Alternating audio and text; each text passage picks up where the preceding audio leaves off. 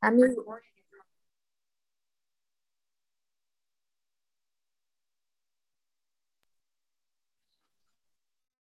Muy bien. Shabbat Shalom. Un placer nuevamente estar aquí, una semana más de estudio y hoy es una semana interesante. Bueno, estamos culminando el número de Como ya hemos hablado en algunas oportunidades, en algunos años, hay porciones que se unen y esta semana es uno de esos casos. Así que dos porciones, las dos últimas porciones del libro de Bamidbar, estamos hoy trayendo. Y eh, el nombre, ¿verdad? Es la, la parashá de Matot y de Masei. Y están de este número 30, ¿verdad? Allí del verso 2 hasta el 36, 13 que culmina, ¿verdad? El libro de números de Bamidbar y ya estaremos prontos para iniciar la próxima allá. Y Ronald luego dirá las palabras correspondientes cuando se culmina un libro de lectura, un libro de la Torá, para iniciar otro. Así que este, vamos a ver aquí los textos que inician, ¿verdad?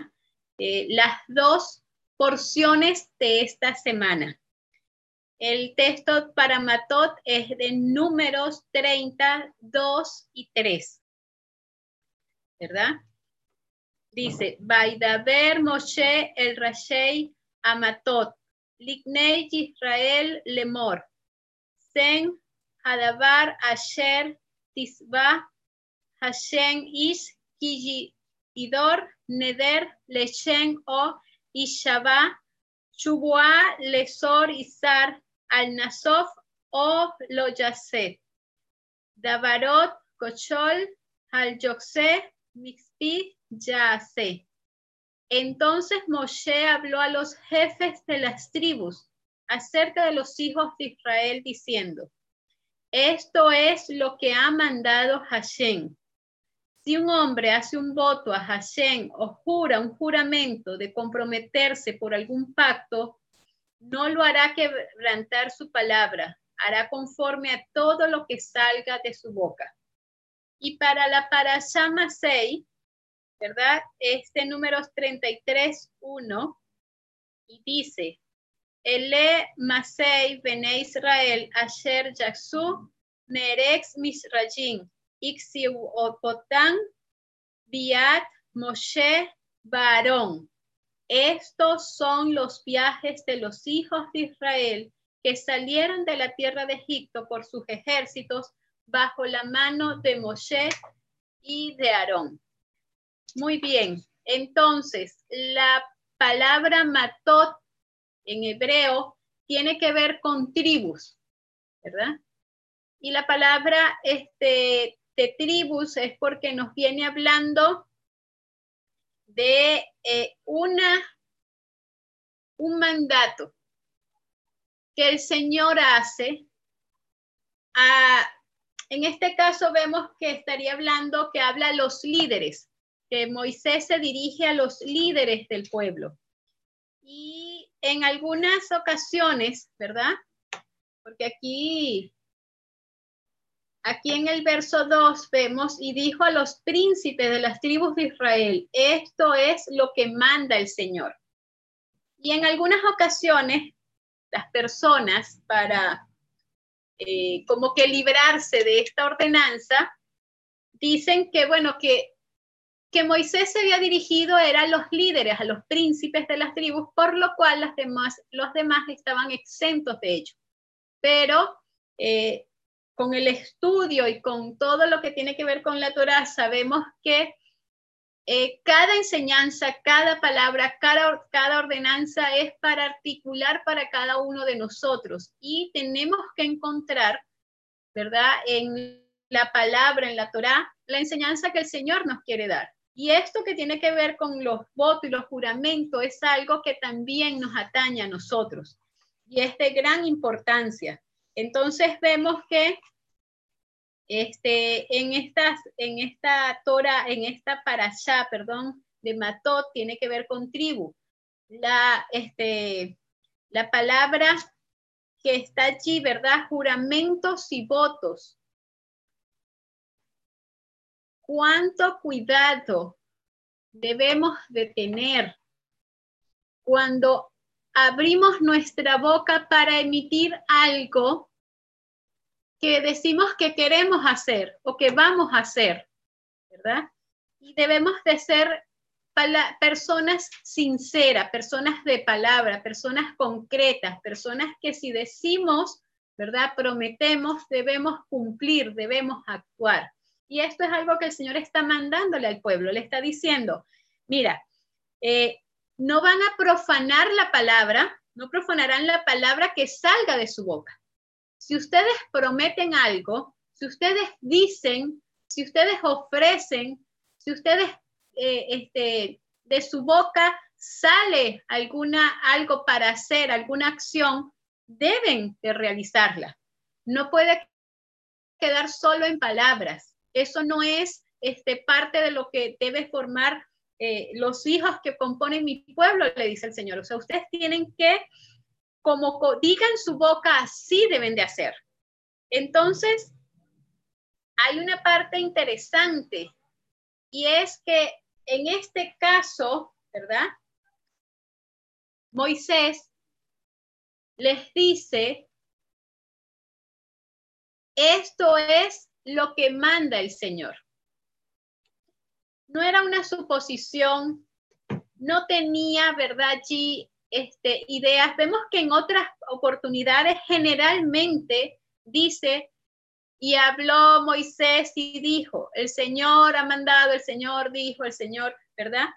Pero aquí Él les dice, y esta es la palabra que el Señor dijo, esto es lo que Él quiere. ¿Y qué pasaba allí? Vemos que Moisés era profeta, ¿verdad? Y él este, veía el mensaje de una forma completa, clara, y no estaba opaco. Moisés es reconocido prácticamente como el, el, mayor de todos los profetas que está reflejado allí en la Torá. Algunos profetas recibían el mensaje y transmitían ¿verdad? Un mensaje, pero a veces ese mensaje podía tener algunas particularidades que él no lograba descifrar. Y este, esto se, se, lo compara así como cuando nosotros estamos viendo a través de una ventana, ¿verdad? Que está totalmente limpia, que no tiene nada que quite de poder ver todo lo que está afuera. Hay otras ventanas, ¿verdad?, que pueden estar empañadas, pueden estar sucias, este, pueden tener algunas cosas allí que no nos permiten ver con claridad las cosas. Y ahí están los dos profetas, ¿verdad? Hay unos profetas que pueden ver eh, el mensaje, pueden recibir el mensaje, pero no podían tener esa seguridad que tenía Moisés de decir, esto es lo que el Señor quiere. Esta es la palabra del Señor. Esto, yo lo comprendí, yo lo entendí, yo lo vi claramente. Y, como este, Él les habla en esta forma, nos está demostrando de que Él había visto claramente que lo que tenía que ver con votos y juramentos que Él les iba a transmitir al pueblo era lo que el Señor realmente quería que fuese. Quería que su pueblo, Quería que sus hijos fuesen personas de palabra, fuesen personas que si prometían algo, lo cumplieran, personas que si decían que iban a obedecerlo, que iban a cumplir su mandamiento, que iban a, a, hacerle fiel, agradar a alguien por salir del paso, por este, por un momento de emoción, sino que si en el momento en que determinaban, ¿verdad?, que salía la palabra de su boca, entonces ellos debían de cumplir. Y el Señor quería que el pueblo se comprometiera, que de ahí en adelante ellos entendieran que cada una de las cosas que fueran a hablar tenía que ser bien pensada, que no tenían que hablar rápidamente, que no tenía que este, salir palabras precipitadas, que tenían que analizar bien, ¿verdad? Porque puede estar allí en el pensamiento dudas, eh, temores, algunas circunstancias, pero una vez que ya sale de la boca, entonces allí este, sí tenemos un compromiso de cumplir.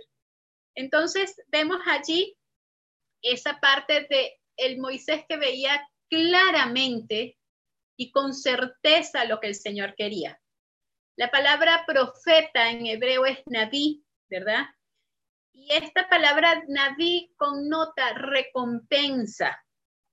Pues este, y esta palabra a su vez es un acrónimo, ¿no? Un acrónimo son eh, como que las, la primera letra, ¿verdad? La palabra Naví, la N, la A, la, la V y la I, este, son el inicio de otra palabra. Y esta también forma parte de un salmo, el Salmo 126, 6, ¿verdad? Que es referido a los profetas. Este, y esa tiene que ver con la palabra Naví. Entonces, allí vemos ese acrónimo que está reflejado, ya 126, el verso 6,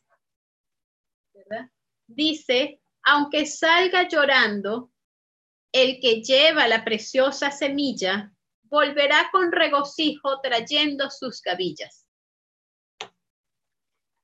Aunque el profeta tuviese dificultades, tuviese que enfrentarse a diferentes situaciones, al llevar la palabra y al llevar la, semilla, regresarán cargados de alegría, ¿verdad? Con alegría traerán sus gavillas. Entonces allí vemos que el profeta de una vez al realizar ese trabajo connotaba o, llevaba eh, como consecuencia una recompensa. Y entonces hay una parte. Existen dos formas que los profetas sirvan al Señor, ¿verdad? La primera es para, eh, en aras del Creador. En beneficio del Creador por consecuencia del creador, por amor al creador, ¿verdad? Porque quieren alegrarlo, porque lo quieren honrar a él, este, porque quieren eh, ser obediente a sus mandamientos, ¿verdad? Obedecer y se regocijan en hacerlo. Y no tienen un pensamiento de recompensa, Mientras que vemos que la palabra profeta tiene que ver con recompensa, él, esta persona lo hace todo, ¿verdad? Por el creador.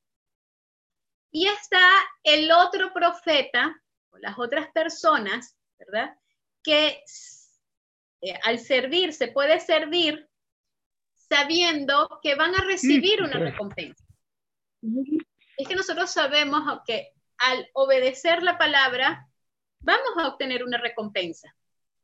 Habíamos hablado en una oportunidad que es diferente las consecuencias de la obediencia y es muy diferente a la recompensa. La recompensa que se recibirá cuando el Mesías venga no cabe en nuestro pensamiento.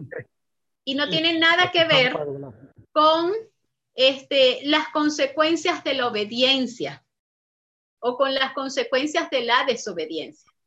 Entonces, eh, estos dos niveles, ¿verdad? Son diferentes, pero Moisés pertenecía a uno de ellos. Moisés era profeta y hacía todo lo que eh, llevaba adelante en aras del Creador por el creador, sin esperar una recompensa. Entonces, eso ayudó o eso lo hizo merecedor de recibir el mensaje más claro y más detallado por parte del Señor. El hecho de que él no hacía las cosas con un interés por obtener algo, por ganar algo, lo hizo merecedor de que el Señor pudiese mostrarle más claramente los mensajes que le quería dar. Habían algunos profetas tal vez que tenían temor y cumplían por temor, ¿verdad? Y otros, bueno, lo hacían y estaba bien y sabían que al hacerlo iban a obtener una recompensa. Nosotros también debemos de ser iguales, si bien no, no, no somos profetas, ¿verdad? Este, pero servimos al Señor y debemos de hacerlo con alegría, ¿verdad? Y aunque vayamos por allí, como dice allí el Salmo, aunque tengamos que ir con, con llanto y con dolor, que nuestro regreso, ¿verdad? Sea con alegría, trayendo con regocijo este, el fruto de la semilla que estuvimos esparciendo. Y esto que pasaba con Moisés, cómo él llegó a ese punto, fue debido a la cercanía que él tenía con el Creador. O sea, no, no era porque Moisés era diferente, era especial, ni porque recibió, ¿verdad?, de parte de Hashem algo distinto a los demás. Fue por el hecho de él tener esa cercanía, esa intimidad, ese constante, esa, esa dependencia absoluta con el Señor y, esa, y llegar a obtener esa fe auténtica. Que vemos que Moisés en varias oportunidades lo que le importa es cómo queda el Creador, cómo se siente, cómo se verá afectado él. Y aquí entonces vemos que él llega a conocerlo, llega a conocerlo a través de sus mandamientos, a través de sus leyes, conoció cuál era la voluntad real que el Creador tenía para él, para su vida, su propósito, ¿verdad? Y esta, esto nos lleva a, a dos situaciones, ¿verdad? De diferencia en lo que es el nivel de fe que una persona puede tener. Habían dos sabios, uno era este, el rabino y el otro era su discípulo. Y uno, el, el, el rabino decía, también esto es para bien. También esto que está sucediendo es para bien. También esta enfermedad es para bien. También este trabajo, ¿verdad? Es para bien. También este, esta situación eh, económica difícil, complicada, es para bien. Y el, su discípulo decía, todo lo que el misericordioso hace es para bien. Y a veces nosotros podemos ver estas dos y tal vez diríamos, bueno, cuando el que dice todo lo que el misericordioso hace es general y está abarcando todo y está aceptando como que todo para bien. Y podríamos pensar que el, el, el maestro, cuando decía también esto era, es para bien, es porque hacía determinación o discriminaba qué era para bien y qué no era para bien. Pero en realidad, el maestro que decía también esto es para bien, es porque todo, cada cosa, cada detalle, cada situación lo especificaba. Esto es para bien. No lo generalizaba, todo es para bien, sino que nombraba la situación que estaba viviendo, sea buena, sea mala, sea desagradable, ¿verdad? Este, y lo decía que era para bien, la especificaba, lo traía a, su realidad, lo hacía cercano. Y eso eh, creaba o mostraba una confianza plena en el Creador.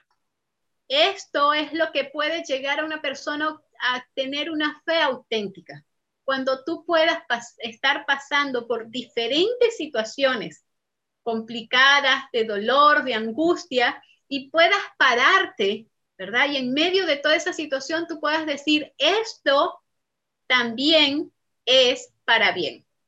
Esto que estoy viviendo, esto, esto que me está sucediendo, esto, eh, eh, ¿verdad? este dinero, tal vez este dinero que perdí, esta situación que se me complicó, es para bien. Ahora, el asunto está en que en cada situación que vivimos, por más compleja, dolorosa, ¿verdad?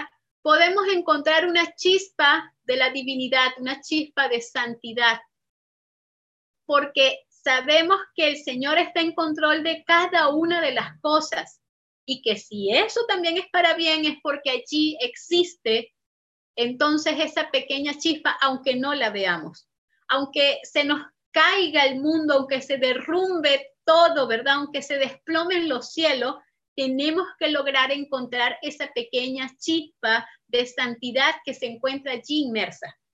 Y entonces es allí cuando nosotros vamos a poder conectarnos realmente con nuestro Creador. Eh, no podemos solo ver lo general, sino tenemos que buscar, indagar, profundizar, Para poder ahondarnos allí y encontrar el bien y entonces podamos decir, ah, he encontrado el bien que el Señor quería mostrarme a través de esta situación que ahora estoy viviendo.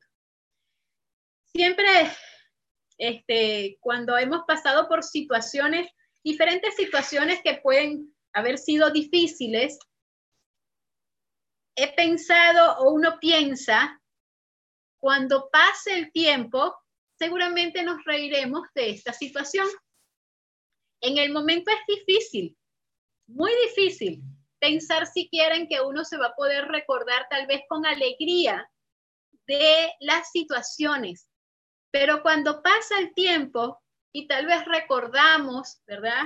Y algunas cosas puede que hayan sido el mes pasado, otras pueden haber sido hace un año, otras hayan podido ser hace 10 años, y hoy en día tal vez nos trae recuerdos, alegría, o tal vez encontramos el bien en esa situación con el pasar del tiempo y entonces podemos sonreírnos internamente, podemos agradecer por haber vivido lo que en el momento nos parecía lo peor que podía existir.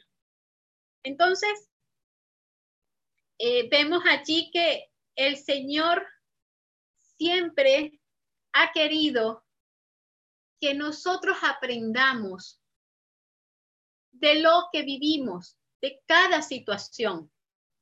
El Señor ha querido que como Moisés podamos ver claramente qué hacía de Moisés que fuera diferente a otros, su dependencia del Creador, su confianza, su dependencia absoluta en cada una de las situaciones. Vemos que siempre que ocurría algo, él decía, voy a consultarle al Señor voy a ver. Y a veces eran situaciones eh, terribles porque querían incluso matarlo, apedrearlo.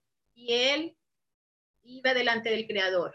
Incluso intercedía por las personas que lo estaban agrediendo, mostrando siempre amor, mostrando siempre un espíritu de bondad.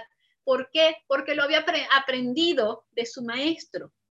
Y es lo que nosotros tenemos que llegar a hacer. Tenemos que aprender eso.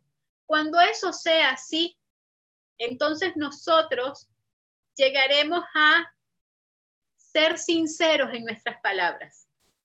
Tal vez si pensamos ahora, en nuestra vida hemos realizado a lo mejor muchos votos que no cumplimos, muchas promesas incluso con nosotros mismos que no hemos cumplido. Tan simple como, mm, mira, voy a dejar de comer esto porque me hace daño y al final lo como. tan simple como eh, prometerle algo a nuestros hijos, ¿verdad? A nuestra familia, tal vez este, que vamos a salir a algún sitio y luego cambio de parecer porque hay otra situación importante que apremia y cambio de parecer. Pero ya emití una palabra. Y aunque el cielo pues esté desplomando, yo debería de cumplir lo que he prometido. Por eso debemos ser muy cuidadosos. Nosotros hemos prometido en algún momento, si estamos aquí hoy, es porque en algún momento hemos prometido amar a Dios.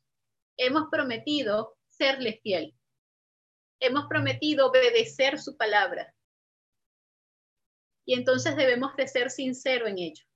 Debemos de tener cuidado porque todas esas promesas que realizamos en algún momento de nuestra vida debemos de cumplirlas, aun cuando eso nos ocasione, ¿verdad? Lloro, tristeza, angustia y pesar, debemos de cumplir nuestra palabra. Sabemos que al estar de parte de Hashem, no estamos en amistad con el mundo, porque hacer la voluntad de Hashem va en contra de vivir cómodamente en este mundo. Así que siempre vamos a ir por allí, ¿verdad?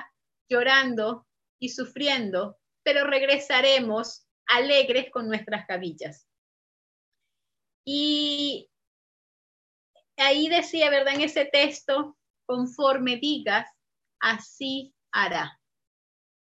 Conforme a lo que tú hayas prometido, conforme a lo que prometas de ahora en adelante, así haz.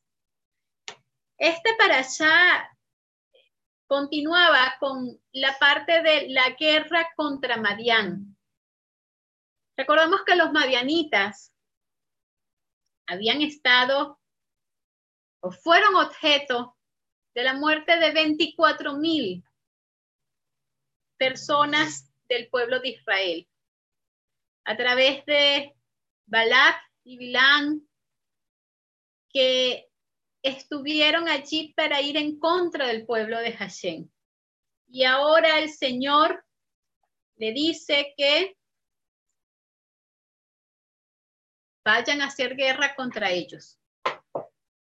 Pero esta es una guerra que es en nombre del Señor, por causa del Señor. Es una, una, una guerra que ellos habían realizado en contra de Dios. Recuérdense que Bilán había dicho, bueno, no podemos maldecir al pueblo porque Dios no lo permite. Entonces, bueno, vamos a hacer que el pueblo peque contra su Dios y de esa forma el Señor se va a apartar de ellos. Entonces, vemos que allí, eh, en el número 31, del 4 al 5, ¿verdad? El Señor le está pidiendo a Moshe que escoja mil personas por cada tribu. Número 31, ¿verdad? Del 4 al 5. Dice, bueno, primero leemos el 3 Dice, entonces Moisés dijo al pueblo, armaos algunos de vosotros para la guerra e id contra Madián para ejecutar la venganza del Señor contra ellos. Mil de cada tribu de Israel enviaréis a la guerra. Así fueron dados de los millares de Israel, mil de cada tribu, doce mil en pie de guerra. Y Ahí en el 6 hay una parte que nos ayudará a entender, ¿verdad? Un poco más. Moisés los envió a la guerra, mil de cada tribu envió, y Fines, ¿verdad? Dijo el sacerdote Eleazar o Pinjas, fue a la guerra con los santos instrumentos, con la trompeta en su mano para los toques. Y aquí muere Bilaam, ¿verdad? Balak y, y, Bilaam murieron en esa guerra. Era una guerra del Señor, una guerra santa de Hashem, para restaurar lo que había sucedido. Pero cuando vimos había mil de cada tribu. En esta guerra participaron los levitas, participó la tribu de Leví mil de cada tribu, doce mil fueron a la guerra. Y dice que Pinjas, el sumo sacerdote, fue con los instrumentos santos. Allí damos a entender que el arca del pacto, ¿verdad? los acompañó a esa guerra, porque la presencia de Hashem estaba también allí en esa guerra, estaba con ellos. Y allí Moisés les estaba enseñando a ellos cómo debían de conducir una guerra. Que la guerra las libraba el Señor. Y si el pueblo de Israel hubiese aprendido realmente de esa situación, eh, la conquista de Canaán hubiera sido mucho más fácil, porque no eran ellos los que iban a la guerra, no eran ellos los que iban a hacer el esfuerzo, ni los que iban a ganar, era el Señor mismo el que iba. Y ahí se los estaba demostrando. No solamente llevó a, los miembros de las once tribus, sino que también llevó a participar a la tribu de Leví, a esa tribu separada, y no solamente eso, sino que los objetos sagrados fueron presentes y fueron llevados allí para que el pueblo entendiera y todos los que estaban allí entendieran que la presencia del Señor estaba en ese lugar y estaba peleando por ellos. Allí vemos que ellos traen un botín de la guerra y el Señor les da la orden de que deben de purificar todo lo que trajeron. Todo eso era algo que estaba totalmente dañado, corrompido, ¿verdad? Se habían traído algunos utensilios de cocina, pues ahí no habían comido comida kosher, ¿verdad?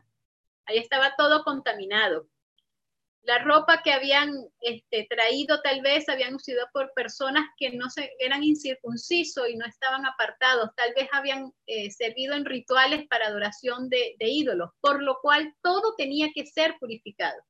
Lo que podía pasar por el fuego debía de pasar por el fuego para purificarse y lo que no, entonces pasaría por agua para ser purificado.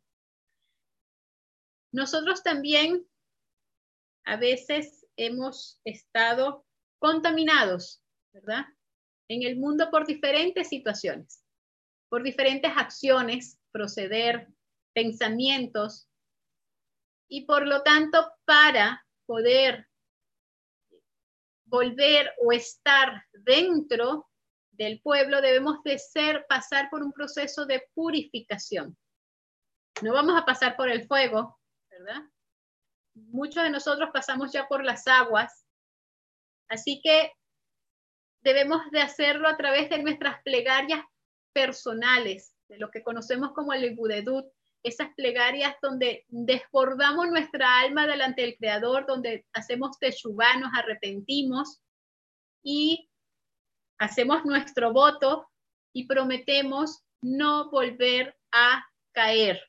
Debemos de purificarnos cuando nos contaminamos, así como Dios le pidió que todas las cosas que habían estado en contacto con ese pueblo, este, los madianitas tenían que ser purificadas cuando nosotros hemos estado en contacto con el mundo, con su proceder, con sus malas acciones, con, todo lo terrible que ocurre allí, debemos también purificarnos para poder entonces estar libremente y movernos libremente dentro del pueblo del Señor.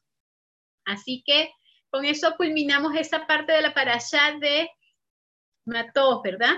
Y vamos a la, palabra, a la parasha Masae, que este, inicia seguidamente en Bamidbar 33, 1 y culmina, como ya les dije, en el 36, 13, que con eso estamos dando finalización a nuestro libro de Bamidbar de números.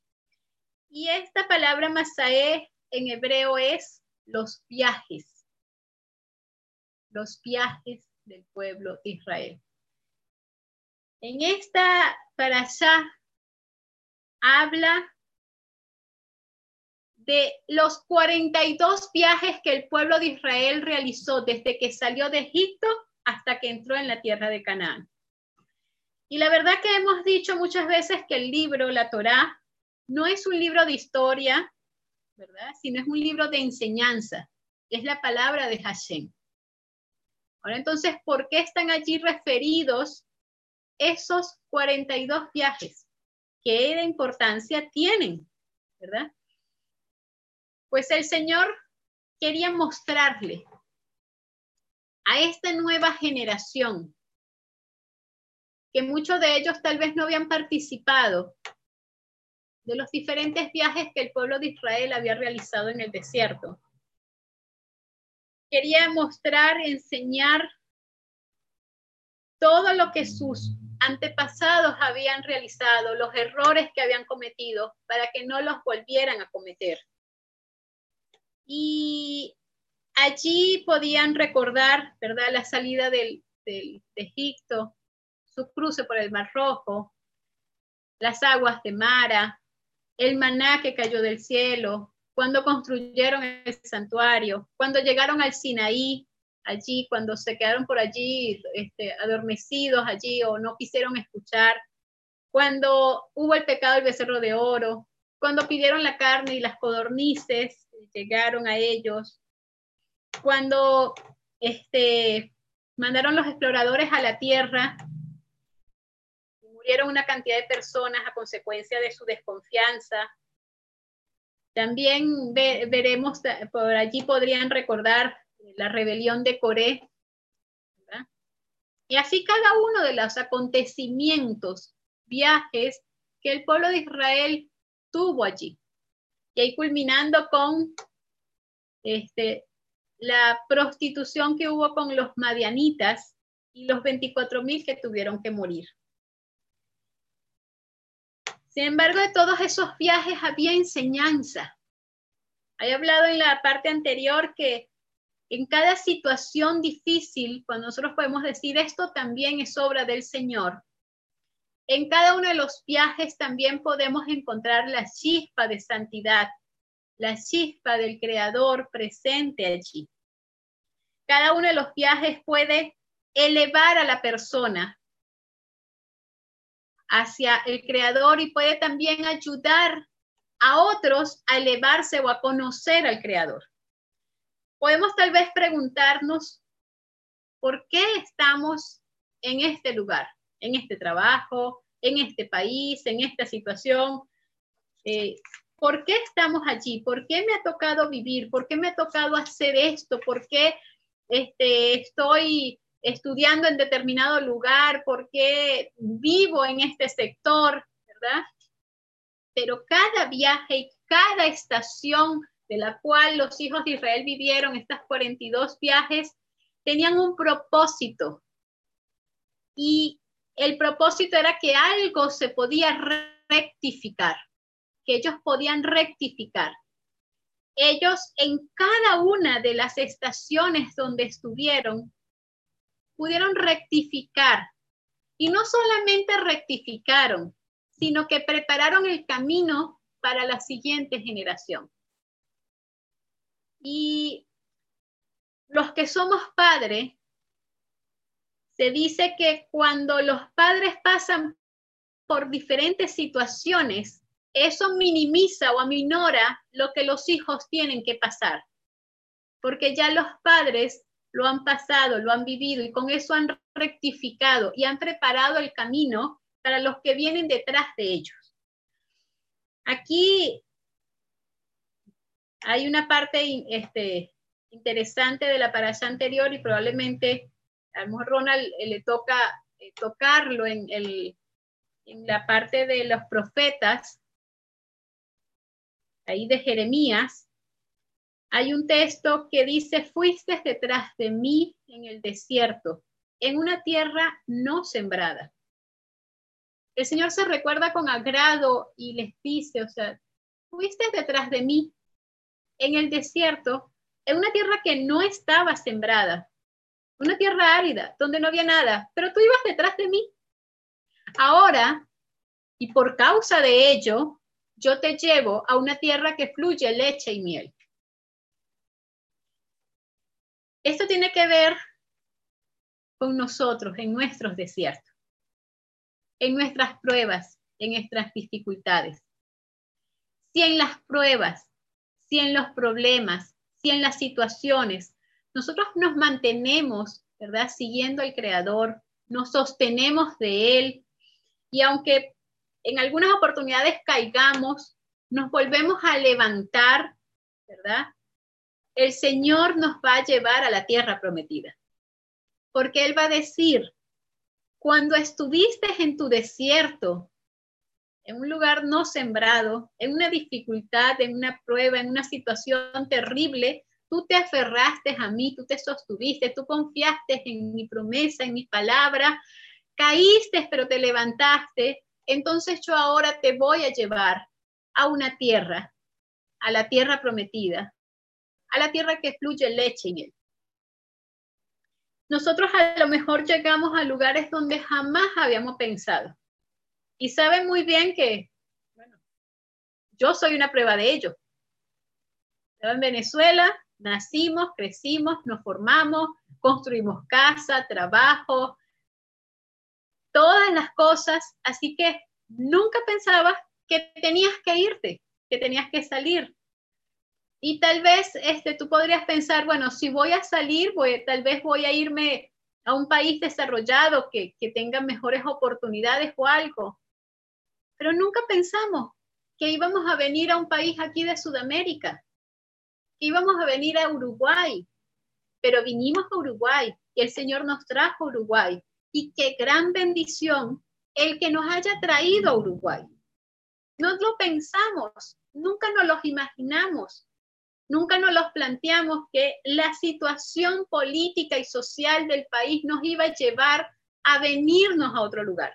Imagínense mis padres, que por allí estaban presentes, más de, más de 60 años viviendo en un país, familias, hijos, nietos, hermanos. Bueno, nuestras familias son inmensas. ¿no? Hay, este, por ahí hay una que por lo menos 40 nietos éramos de una de, los, de, de las dos partes. Así que imagínense ustedes y saquen cuenta. Así que ellos estaban arraigados allí toda una vida. ¿Cómo se iban a imaginar que iban a venir para acá? Que iban a emigrar. Cuando ya estaban jubilados, que iban a pensar que tenían que volver a comenzar a trabajar en otro sitio. Pero el Señor tiene destinado viajes para nosotros que no nos imaginamos y que no esperamos. A veces estamos tranquilos y nos sobrevienen algunas situaciones y circunstancias que ni nos imaginamos, que ni las esperábamos, pero que la tenemos que vivir, que son partes de nuestros viajes, son parte de nuestra rectificación, de nuestro aprendizaje. ¿Cuántas cosas yo he aprendido desde que tuve que salir de Venezuela hasta el día de hoy? ¿Cuántas situaciones he tenido que rectificar? ¿Cuántas cosas hemos, hemos podido eh, preparar el camino para otros que vienen detrás de nosotros? ¿Cuántas situaciones, verdad, que ni nos imaginábamos vivir, la hemos vivido, pero que nos han hecho mejores personas y más dependientes de Dios y que han hecho o permitido que nuestra fe crezca. El, el, los 42 viajes del pueblo de Israel dicen que tienen una similitud con los viajes que nosotros tenemos que hacer.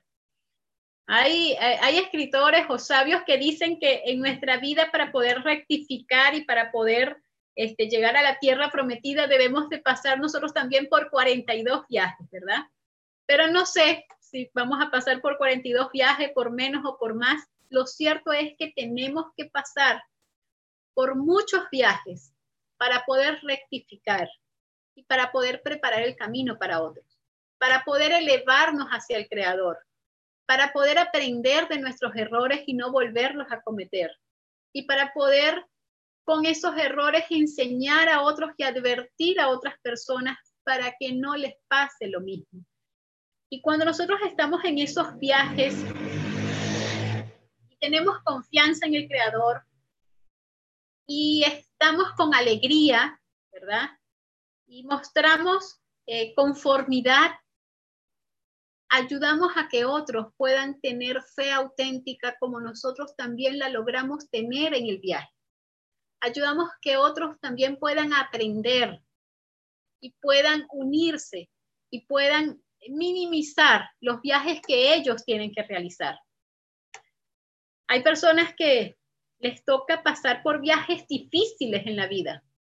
Y ustedes deben que tener personas cercanas que, que dicen, wow, cuántas calamidades y cuántas situaciones terribles le pasa a esta persona. Pero esa persona va minimizando los viajes que le toca vivir a los que les continúan a ellos. Tal vez nuestros antepasados, si nos, nos ha tocado viajes, viajes terribles unos tras otros, también tal vez nuestros antepasados minimizaron lo que nosotros teníamos que pasar. Tal vez supieron rectificar a tiempo y nos enseñaron, nos transmitieron. Y aparte de eso, nosotros fuimos personas obedientes y escuchamos sus consejos y con ello pudimos minimizar el impacto, ¿verdad? De, los viajes que podía ser algo terrible y pudo ser en menos cantidad, en menos, en menos lugar. Nosotros vamos caminando y viajando hacia la tierra prometida. Hay diferentes estaciones. Cada uno de nosotros ahora se encuentra en uno de sus viajes. El todo está en poder disfrutar, encontrar la chispa de santidad en poder pasar ese viaje con alegría, con gozo, encontrar la felicidad para poder continuar avanzando. A veces las personas dicen, quieren saltarse viajes, épocas, situaciones, ¿verdad? Quieren saltar la, lo que está ocurriendo y se pierden de la belleza del viaje se pierden de ver el panorama, se pierden de ver los detalles y se pierden de tantas cosas porque siempre están queriendo saltar y llegar más adelante. El pueblo de Israel tuvo que vivir cada uno de sus viajes, tuvo que aprender de cada uno de ellos, tuvo que rectificar y con ello prepararon el camino. Esos viajes quedaron registrados no solamente aquí en la Torá, ¿verdad? Que se refieren rápidamente, sino que los tenemos atrás un poquito más amplios y también quedaron en los registros eh, verbales que iban siendo transmitidos de generación en generación para que los escucharan los que venían después de ellos, para que no cometieran los mismos errores, para que pudieran ser obedientes y para que pudieran encontrar la belleza y la felicidad en cada una de las situaciones. ¿Cuál es el viaje que ahora cada uno de nosotros tenemos? No lo sabemos a lo mejor de todos, ¿verdad? Pero decide disfrutarlo. Y más allá de eso, decide encontrar el bien. Y repítete que esto, este viaje, esta estación, porque tal vez estamos estacionados por un buen tiempo en, una, en un mismo viaje, ¿verdad? Que esto también es obra del Señor y que esto también es para bien. Que Hashem nos bendiga y que podamos tener un Shabbat Shalom lleno de alegría y de gozo.